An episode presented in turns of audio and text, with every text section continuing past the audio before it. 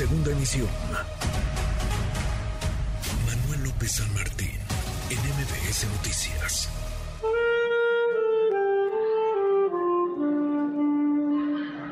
Esa María Elena se murió, la mataron. María Elena era una joven de 26 años que había estudiado ciencias de la comunicación en la UAP, que había estudiado música en el Conservatorio de Puebla. Esa persona se levanta e inmediatamente vacía el ácido en mi cabeza y me empezó a caer en toda la cara. Se está haciendo una denuncia para que no se otorgue esta libertad condicional, que no se le libere, que siga el juicio en su casa, porque sí, en efecto, es un tremendo daño a la sociedad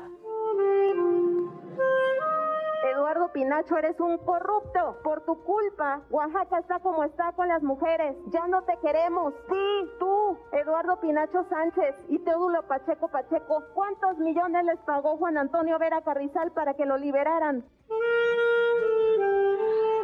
Bueno, yo ya lo comenté, que no estuve de acuerdo en lo que el juez resolvió en el caso de María Elena Ríos. Fue una decisión muy equivocada de parte del juez y estoy solicitando al presidente del Tribunal Superior del Estado de Oaxaca para que se revise cómo se hizo uso de sus facultades para poder dar un dictamen de ese tipo. Valió la pena sobrevivir, aunque un juez me haya criminalizado por haberlo hecho. Ya nos están escuchando, por eso es necesario simbrar allá afuera. La voz, la valiente voz de María Elena Ríos, la saxofonista agredida con ácido, ella identifica a Antonio Vera Carrizal como el autor intelectual de este ataque Está Vera Carrizal detenido, está tras las rejas, nos lo decía hace un par de días el gobernador de Oaxaca, Salomón Jara, no van a salir, no van a dejar que salga, no van a permitir que deje la cárcel, donde tendría que estar y responder por esta acusación gravísima, un caso que sí, claro, es el de María Elena, pero el de muchas otras mujeres también que se sienten representadas por ella. Le agradezco mucho estos minutos a María Elena Ríos. Gracias, María Elena, ¿cómo estás? Hola, eh, buenas tardes, ¿cómo estás, Luis? Bien, gracias, muchas gracias por platicar con nosotros. Eh, María Elena, tú decías, lo veíamos en un video y escuchábamos ya un fragmento. Pues sí, es una medida, pero es una medida temporal. La suspensión de prisión domiciliaria es por ahora, todavía podría salir libre Juan Antonio Vera Carrizal, María Elena. Sí, así es. Mira, acá lo que yo agradezco mucho al presidente es que pues se dé cuenta que el sistema de justicia este, en Oaxaca pues está totalmente podrido, pero pues la resolución la va a tener el, la sala, los magistrados, y ellos van a decidir pues si, si, procede o no, ¿no? Creo que acá ya es evidente, ya se manifestó por parte del presidente, por parte del gobernador que eh, no, no es correcto liberar a un feminicida.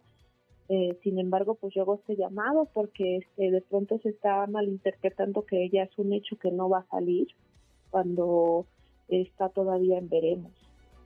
Está en veremos. ¿De qué depende? Porque lo hemos conversado contigo, María Elena, por decirlo suave, por decirlo menos, es muy sospechoso el actuar del juez, del juez Teodulo Pacheco.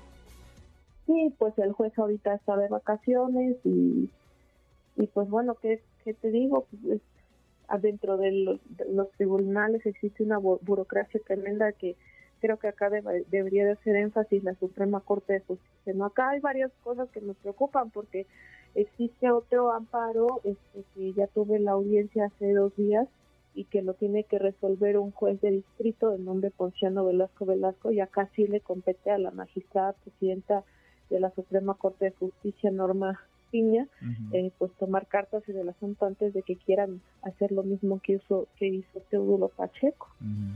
¿Cómo estás tú, María Elena, después de todo este desgaste? Porque si tú no hubieras alzado la voz hace algunos días, pues quizá a estas alturas del partido, Juan Antonio Vera Carrizal estaría cómodo en su casa, en prisión domiciliaria.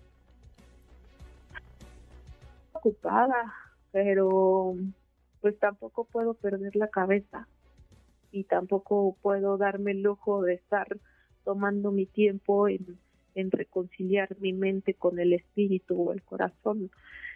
Ahorita a mí no, no me queda otra más que moverme, estar con las solicitudes, estar al pendiente, estar este presionando, estar denunciando, porque pues este nivel de impunidad, eh, imagina cuántos intereses habrá de por medio, que, que aunque el mismo presidente de la República eh, se pronuncia, aunque sea una noticia internacional ya, pues existe esa renuencia por un juez del tribunal que se llama Teodulo Pacheco, ¿no? Que sigue defendiendo al juez, por tanto el juez se nota que están en contubernio con Juan Antonio Vera Carrizal. Pues sí, es, es muy sospechoso, nos dices, el juez está de vacaciones en lugar de dando explicaciones, de dar la cara, pues está descansando. En fin, muy polémico su, su actuar, muy polémico y hasta diría, pues sí, sospechoso. María Elena, ¿cómo estás tú en el terreno de la seguridad? ¿Tienes o no tienes eh, protección? ¿Te están o no cuidando?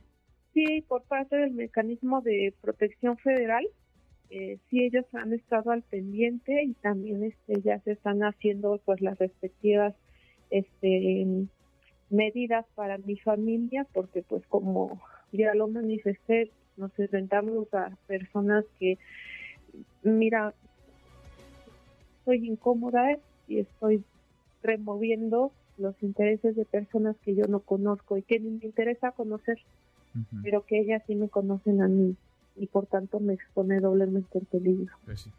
Pues sí, María Elena, te lo digo siempre que hablamos, el micrófono se queda abierto, por supuesto abierto para que cuando lo decidas hables, has sido muy valiente, has alzado la voz, no sueltas tu caso, que además, insisto, representa el de muchas otras mujeres y acá te vamos acompañando. Gracias, gracias María Elena por estos minutos.